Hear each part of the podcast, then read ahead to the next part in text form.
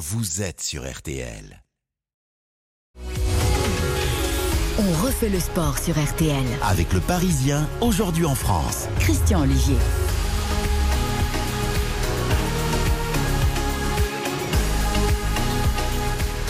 Bonsoir à tous, bonjour, bonjour, ravi, ravi de partager avec vous ces 30 minutes d'actualité largement consacrées à Roland Garros et une finale remportée par Raphaël Nadal. 6-3, 6-3, 6-0 face au Norvégien Casper Ruud. Raphaël Nadal, tous les qualificatifs seront utilisés pour saluer évidemment cette 14e victoire à Roland Garros, 22e en Grand Chelem. L'avenir de Nadal, je ne sais pas ce qui va se passer à l'avenir, dit-il, mais je vais continuer à me battre. Isabelle Langer, bonsoir. Bonsoir Christian. Quelle signification donner à cette première réaction? Il va surtout essayer un autre traitement pour son pied la semaine prochaine parce qu'il l'a confié à nos confrères de la télévision. Il a joué pendant deux semaines avec le pied endormi, entre guillemets, parce qu'il fallait bloquer les nerfs pour ce pied qui lui faisait très très très mal. Et il espère, si c'est possible, pouvoir continuer à jouer. Dans un instant, spécial Nadal et Roland Garros, bien sûr, avec ceux et celles qui ont fait vivre la quinzaine demi-heure par demi-heure sur l'antenne de RTL. Et bien sûr, avec notre consultant prestige, soir et matin, Henri Lecomte, on refait euh, le compte comme on fait le match, on fait le monde, on refait la TV sur euh, RTL.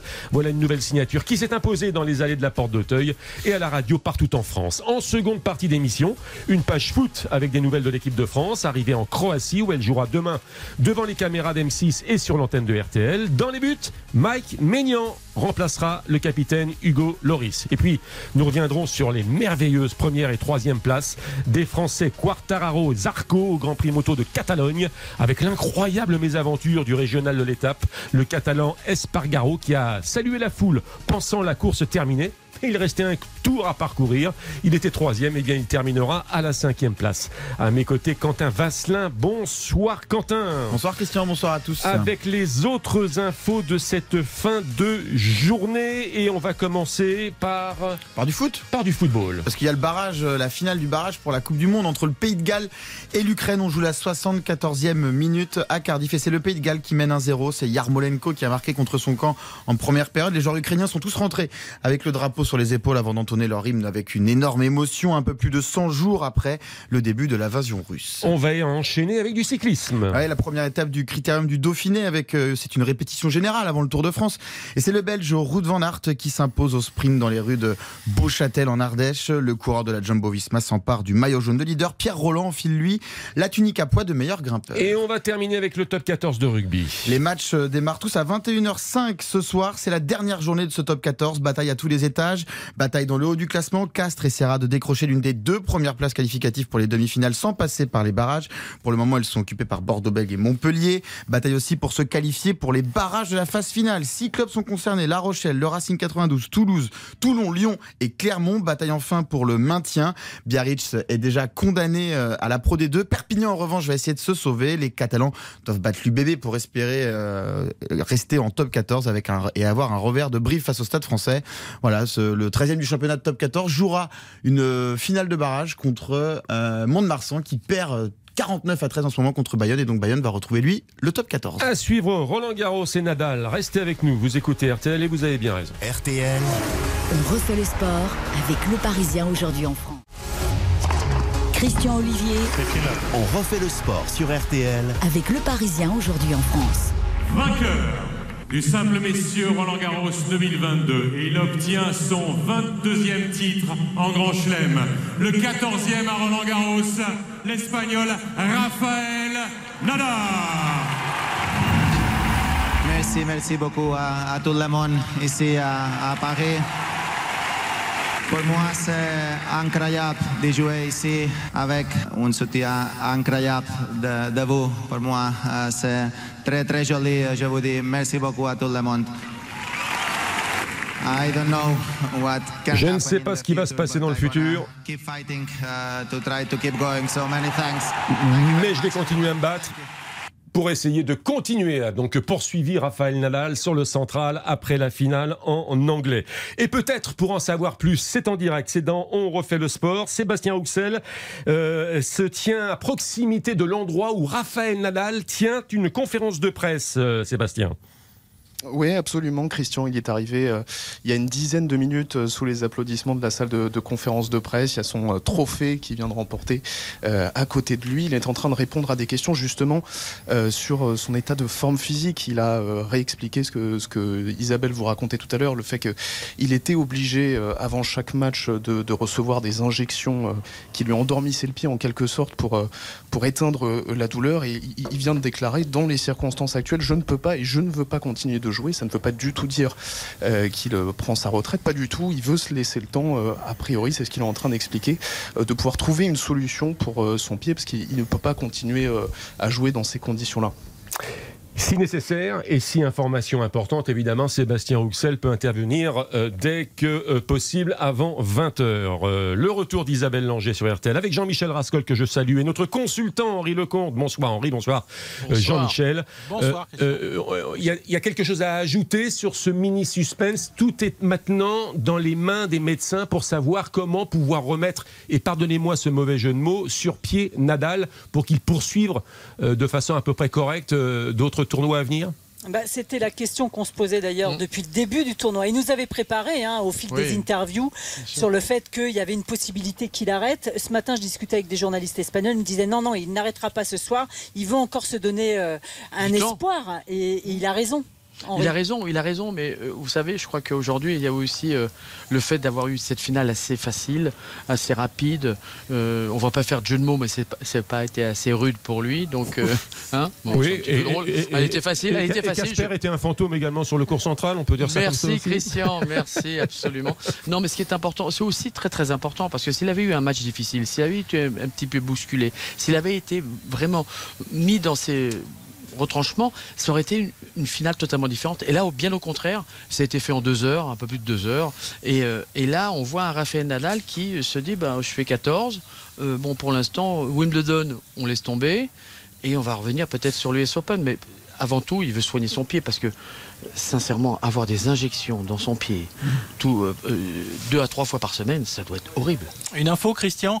Raphaël Nadal euh, délivrait une, euh, un justificatif thérapeutique à chaque contrôle antidopage ici, parce que justement, les analgésiques qu'il recevait avant ses matchs font partie parfois des, des produits euh, prescrits, euh, proscrits plutôt. Oui, parce que jouer sous infiltration, ce n'est pas donné à tous les sportifs, ou alors effectivement avec de sérieuses euh, autorisations thérapeutiques. Euh, alors, euh, ça n'a pas été la plus belle finale de Roland Garros, mais est-ce que ça n'a pas été finalement la plus belle pour Raphaël Nadal? Est-ce que vous voyez ce que je veux dire?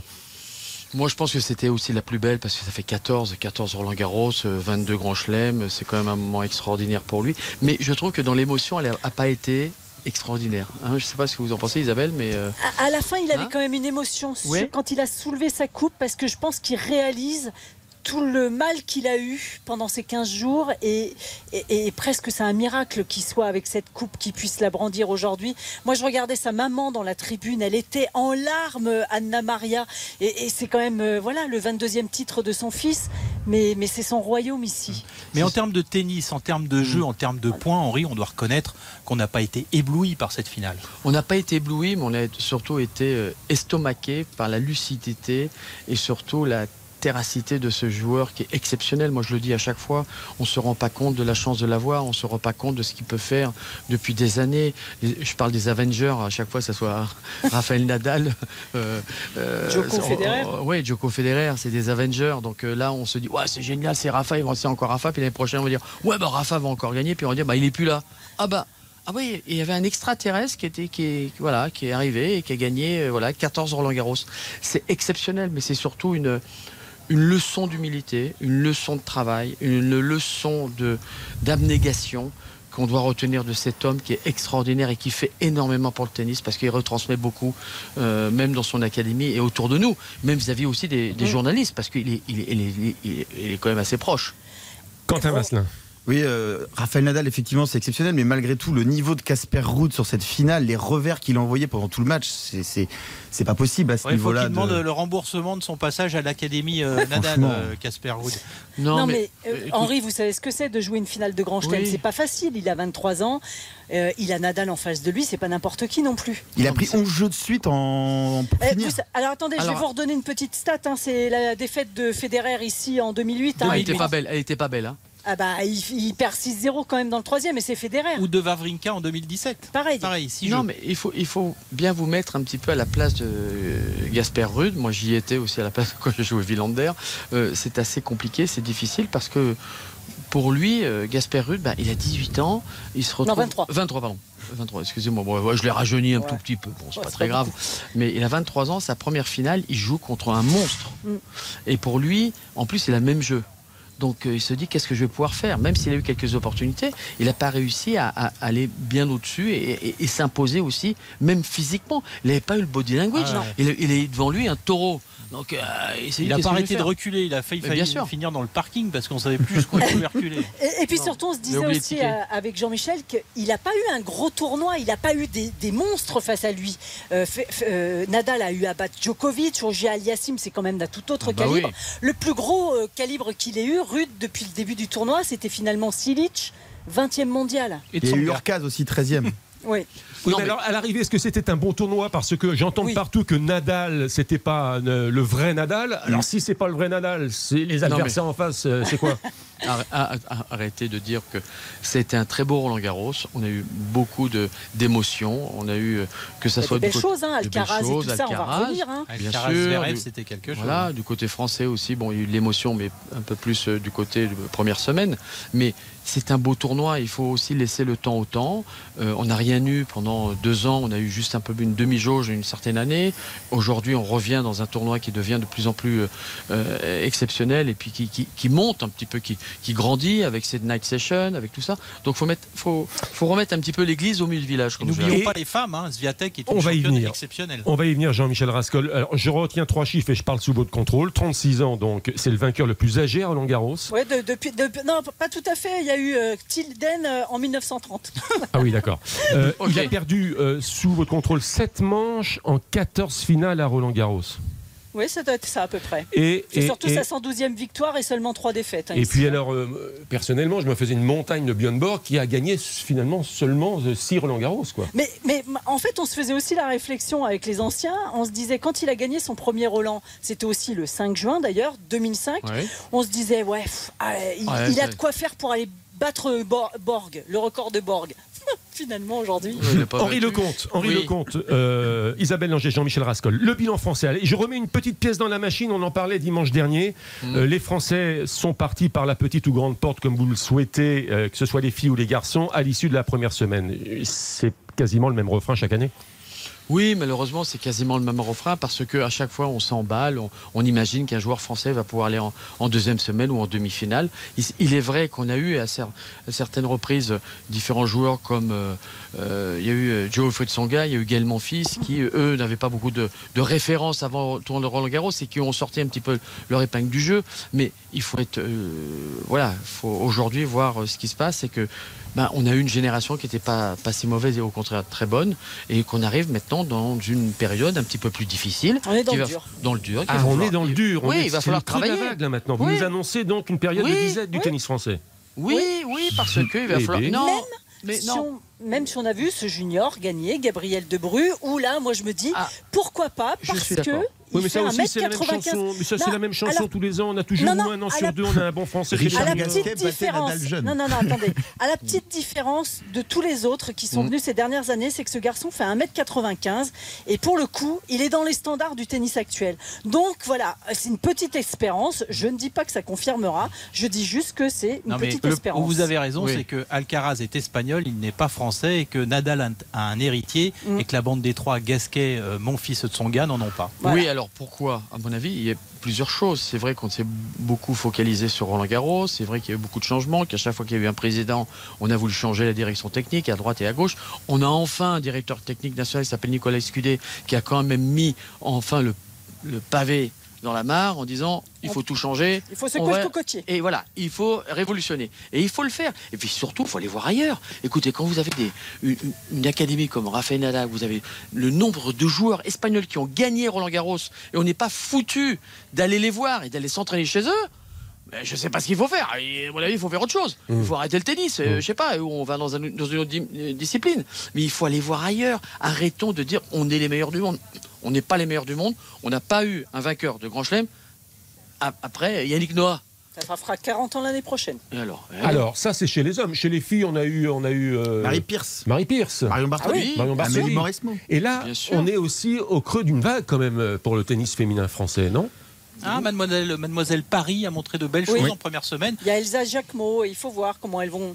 Mais voilà, on part de loin aussi. On La, loin. polonaise Zviatek, alors c'est sa deuxième victoire. Monstrueuse. Euh, bah oui, mais. alors, y a- Monstrueuse tennistiquement, ça c'est clair. Ah ouais, pas- ouais, ouais. et Alors moi, je mets les pieds dans le plat. hein. De toute façon, je Oui. suis dans le sillage également de- d'Amélie Mauresmo, après tout. Est-ce que le tennis féminin actuellement est attractif? Oui, à une certaine limite. Attractif, ah, attractif, pardon. Oui, on n'arrive pas à le dire, moi non plus d'ailleurs. Ouais, moi, j'ai du mal un peu. Ah, Attractif. c'est dommage qu'Ashley Barty soit partie. Mais parce oui, mais que elle, elle manque. Voilà. Je suis entièrement d'accord On avec aurait vous, eu Isabelle. une belle euh, confrontation Barty-Sviatek comme euh, on, avait, on a Djoko, Nadal, Federer. Mais c'était comme l'époque avec Serena, Vénus, et Sharapova. autres, Sharapova et tout. Ouais. Il, nous faut quelques, quelques joueuses qui arrivent au plus haut niveau pour pouvoir booster les autres. Alors c'est vrai qu'on a, on a Sviatek qui a gagné la, pour une deuxième fois Roland Garros. Elle est une joueuse extraordinaire, tennistiquement parlant, il n'y a rien à dire. Après, il faut qu'elle arrive à un peu évoluer pour pouvoir communiquer et transmettre quelque chose qui est important parce qu'on veut s'identifier aussi. Les joueuses veulent, veulent s'identifier à, à une personne qui dégage quelque chose pour le Ouais, tennis féminin. euh, Led Zepp et ACDC. C'est funky. C'est pas même. mal. Highway to Hell. Il y a Oh, une yeah. idée qui se dessine, c'est de proposer aux filles de jouer également en 3 sets gagnants après tout. Pour, elles ont les mêmes dotations à l'arrivée en finale. Donc, euh, Euh, au- écoutez, moi je ser- moi je serais pas je serais pas contre en finale, en fin de compte. En finale d'un tournoi Grand Chelem, pourquoi pas jouer en 5-7 uniquement en finale. En tout cas, c'est sûr que la finale d'hier a été très très courte, eu moins d'une heure dix 1h10. pour le public, rien que pour Ah, eux. c'est pas le record, on a eu déjà 35 minutes. Steffi Graf Zvereva en 88. Ouais, Non, mais pour le 55 public qui paye Non, son 35. billet, euh, c'est quand même dommage. 6-0, 6-0. Je me tourne vers Sébastien Huxel, qui est toujours à proximité de la conférence de presse de, l'ami euh, Raphaël Nadal. Euh, il a pu se balader pour son premier Roland Garros, Sébastien Huxel, toute la quinzaine, quasiment ou presque, dans les allées de la porte d'Auteuil. Et il a vu donc des tribunes plus ou moins remplies et des gens qui achetaient également le merchandising euh, de- auprès des boutiques de Roland Garros. Est-ce que ça a été un bon cru, Sébastien Huxel Vous avez enquêté sur le sujet? Ah bah écoutez, c'est même une, année record en termes de chiffre d'affaires pour le tournoi, 300 millions d'euros euh, cette année. Si on, compare ce qui est comparable, c'est-à-dire on va oublier les deux années précédentes à cause du Covid, mais en 2019 c'était 262 millions, donc un peu plus de 38 millions de chiffre d'affaires supplémentaires. Le merchandising, vous l'avez dit, c'est au top, ça marche euh, du tonnerre. C'est un produit euh, vendu toutes les deux secondes ici à Roland Garros, c'est considérable. Et puis il y a la billetterie aussi. Sur la quinzaine, il y a plus de 610 000 euh, spectateurs qui ont été accueillis, c'est euh, 100 000 de plus qu'en 2019. Euh, c'est grâce notamment aussi au, ma- au- au match en, session euh, de soirée, puisque c'est 15 000 billets supplémentaires euh, chaque soir pour assister à ces matchs. Des, sessions nocturnes d'ailleurs qui ont fait couler beaucoup d'encre hein, cette, quinzaine, notamment pour le match Djokovic-Nadal qui s'était terminé très tard. Amélie Mauresmo tout à l'heure en conférence de, presse a dit que voilà, elle voulait pas revenir sur ces matchs en session de soirée, ça permettait de, conquérir des, des- des gens qui n'avaient pas forcément l'occasion de regarder Roland Garros en semaine, mais par contre elle est prête à faire peut-être quelques modifications sur euh, l'horaire de, de- de début de match. On écoute précisément Amélie Mauresmo. Là où moi personnellement je me pose plus de questions, c'est aussi sur l'horaire de fin. Il faut qu'on pose tout ça, qu'on réfléchisse un petit peu à ce qui s'est fait cette année, commencer à regarder un petit peu chaque soirée, à quelle heure ça s'est fini, combien de temps ça a duré, etc. Les températures aussi. C'est peut-être pas neutre dans le ressenti des joueurs euh, aussi.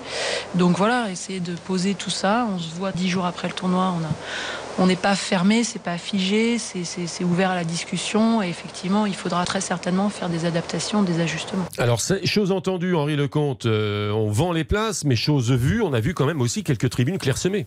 Oui, le problème, les, les- les tribunes clairsemées, c'est qu'on a toujours ce problème de loge. Les, les personnes qui ont, euh, ont des packages et qui arrivent, euh, ils ont simplement leur dîner ou leur déjeuner, puis ils arrivent un tout petit peu plus tard. Donc ça, c'est toujours un problème. Même moi, en tant que joueur dans les années 80-90, euh, j'arrivais, je disais, ça va, vous avez bien bouffé, euh, tout va bien Euh, Et moi, je suis en train de galérer sur le central, là, je suis mené 2-7-0, vous pouvez m'aider un petit peu C'était bon, euh, truc? Donc voilà. Donc à un moment, il est vrai qu'il va falloir un petit peu réviser la, la copie. Il, certes, avant de construire ce nouveau central, il aurait peut-être fallu faire autre chose. Aujourd'hui, c'est fait. Il va falloir s'adapter. Il va falloir aussi modifier aussi le départ de ces night sessions. Attention, on n'est pas non plus dans la culture américaine où on aime bien le- la nuit, le Les soir. sessions de nuit. Voilà, il faut s'abattre. Le métro, il- ça s'arrête à minuit et demi. Hein. oui, non, mais ça, c'est pas possible. Ouais. Non, mais c'est pas possible. À ce moment-là, quand tu fais des sessions de nuit, tu vois avec la RATP, tu dis écoutez, s'il vous plaît, laissez-moi des métros pour Et que les tu gens fermes puissent pas le rentrer. périph. Et tu fermes pas le périph'. Ils ont fermé Ah, le périph' eh ben, Est-ce que vous 21 avez un hélico, les enfants ou Bon, pas, là euh, ces- ces ces considérations de logistique et de transport sont très intéressantes, mais il va falloir nous quitter. Vous avez compris dames. que le menu d'Henri Lecomte, c'était plutôt la volée de revers. J'ai Voilà. bien compris, effectivement. Il nous reste, il nous reste avec. Quentin à vous remercier, Sébastien Rouxel, Jean-Michel Rascol, Isabelle Langer, et tout particulièrement Henri Lecomte. Ça vous a plu cette euh, expérience sur l'antenne de RTL, Henri Lecomte Parce que nous, on a été franchement ravis. Moi, j'ai adoré et je souhaite euh, rééditer l'ex- l'expérience. On va faire passer le message, cher Henri. Voilà. Et Henri beaucoup. Lecomte, euh, on refait le compte. La dernière chronique, ce sera demain dans le journal de 8 heures. Merci à vous tous, merci à vous toutes. Bonne soirée. Et Bonne soirée. à très bientôt sur l'antenne de RTL. Une page de pub et ensuite les deux grosses actualités également de cette journée de dimanche. Le Grand Prix moto de Catalogne et l'équipe de France de football qui est arrivée en Croatie. On refait le sport sur RTL. Avec Le Parisien aujourd'hui en France. On refait le sport sur RTL. Avec le Parisien, aujourd'hui en France. Christian Olivier. Demain soir sur les antennes de RTL et de M6, Croatie-France, deuxième match de Ligue des Nations après la défaite des Bleus vendredi au Stade de France face au Danemark, 2 buts à 1. Bonsoir Philippe Sansfourche. Bon Sansfourche. Ah, il y a un petit décalage. C'est normal, c'est un petit décalage, c'est la liaison satellite. Alors on va faire simple, Philippe Sansfourche, vos dernières informations. Eh bien, écoutez, les Bleus sont bien en, Croatie. Vous le savez, Ibrahima Konaté, le joueur, le défenseur de Liverpool, a rejoint l'équipe de France puisque Raphaël Varane est désormais forfait. Pour le reste, vous savez qu'il y a eu une petite blessure, contusion au genou pour euh, Kylian Mbappé. Euh, C'est confirmé, lui ne quitte pas le groupe, mais il ne s'est pas entraîné aujourd'hui et a priori, il n'y aura pas d'Mbappé demain sur la pelouse, ni au coup d'envoi, ni pendant le match. Vous avez quatre joueurs également euh, qui ont été mis au repos, c'est-à-dire soit un petit peu de vélo sur le bord du terrain, soit léger footing. Il s'agit de, de Karim Benzema, de, de Koundé, de Kanté ou encore de, Coman, euh, ce qui nous euh, dirige vers euh, probablement 8 voire 9 changements. Alors c'était arrivé la saison passée, souvenons-nous au, Kazakhstan notamment, Didier Deschamps avait fait 9 changements après un piètre match nul un partout face à l'Ukraine. On devrait voir peut-être, enfin sûrement demain, Maignan dans les buts, Kim Pembe avec le brassard de capitaine, on aura Saliba, on aura Pavard, on aura Digne, probablement Klaus en balance avec Coman, mais peut-être plus probablement Klaus. Et puis euh, Gendouzi au milieu de terrain, Ben Yedder et Nkunku devant. Finalement, seul Griezmann et Chouameni devraient être sûrs de débuter par rapport euh, au match contre le Danemark. Brièvement, Philippe, on ne parle pas de sanctions pour le capitaine et gardien de but Loris, on parle de turnover. Oui, c'est vraiment du, euh, du turnover. Il y a besoin à la fois de, de faire souffler des joueurs qui sont euh, totalement euh, cramés, euh, épuisés euh, par une très longue saison. Et puis même s'il y a une nécessité de rebond, de, de réaction, Didier Deschamps a besoin aussi de ce rassemblement pour voir des joueurs. Je pense notamment à, à Wissam Ben Yedder, le monégasque, qui est là quasiment à tous les rassemblements, mais qui ne débute jamais un match. Merci beaucoup Philippe Sansfourche et on vous retrouvera demain avec Nicolas Georgerot commentaire dans RTL Foot présenté par Eric Silvestro, Xavier Domergue et Giovanni Castaldi, 20h40 jusqu'à 23h pour ce Croatie-France. Je me tourne maintenant vers Frédéric Veil. Bonsoir Frédéric. Bonsoir Christian. Après Roland Garros, après l'équipe de France, troisième gros morceau de l'actualité avec la première place Grand Prix Moto de Catalogne pour Quartararo, la troisième place pour Zarco et un truc alors absolument un truc de dingue, le Catalan Espargaro euh, qui s'est relevé lui avant l'arrivée. Il était troisième, il passe à la cinquième place. C'est du jamais vu en moto. Ah, ouais, si, si, ça s'est déjà vu, mais il y a très longtemps. Mais je crois que là, on va lui en parler longtemps de à Espargaro parce qu'il était parti en pole position, guidon de son Aprilia, qu'il était à la lutte à la deuxième place avec Jorge Martin. Mais au moment eh bien, d'entamer le dernier tour, eh bien, il a tout simplement cru qu'il avait passé la ligne d'arrivée. Il s'est arrêté de courir, il a levé les bras, salué le public avant de s'apercevoir de son erreur. Image incroyable. Il a aussitôt remis les gaz, mais c'était trop tard. L'Espagnol termine finalement cinquième et offre la troisième place à Johan Zarco. Zarco troisième et Quartararo sa dixième victoire euh, en Grand Prix. Chapeau l'artiste. Ouais, on n'a pas de mots pour expliquer ce qu'a réalisé euh, Fabio cet après-midi sur le tracé de Barcelone, hein, parce que c'est tout simplement bluffant, ahurissant, puisque le Français au guidon de Sayama a pris le commandement de la course au premier virage alors qu'il était parti troisième, et il n'a plus lâché la tête durant les 24 tours, accentuant son avance au fil de la course pour terminer avec 6 secondes d'avance. Oui, vous avez bien entendu, 6 secondes d'avance sur les deux Ducati euh, Pramac, celle de Jorge Martin et celle de Johan Zarco. Le champion du monde renoue donc avec la victoire, sa deuxième depuis le début de la saison, après celle obtenue en avril au Portugal. Satisfaction du devoir bien fait, Fabio Quartararo, Mitro de Canal+. Ouais, sincèrement, je pense que, que voilà, on a, on a réussi à vraiment bien faire la gestion des, des pneus, réussir à, à être, à être bon sur cette gestion. Et je savais que j'avais un bon rythme, mais je pensais pas mettre autant de distance à, à parce qu'il était très, vraiment très très fort.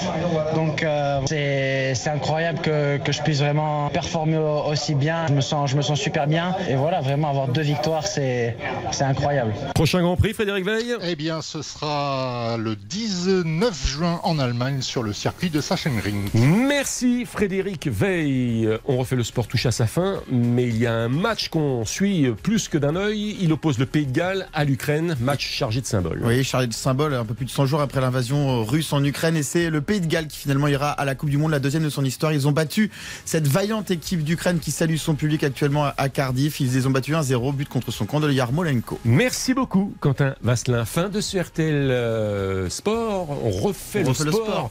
Euh, merci de nous avoir suivis. Après les informations, après la publicité, les informations de 19h et la suite, bien sûr, des programmes de RTL. On refait le sport sur RTL. Avec le Parisien aujourd'hui en France.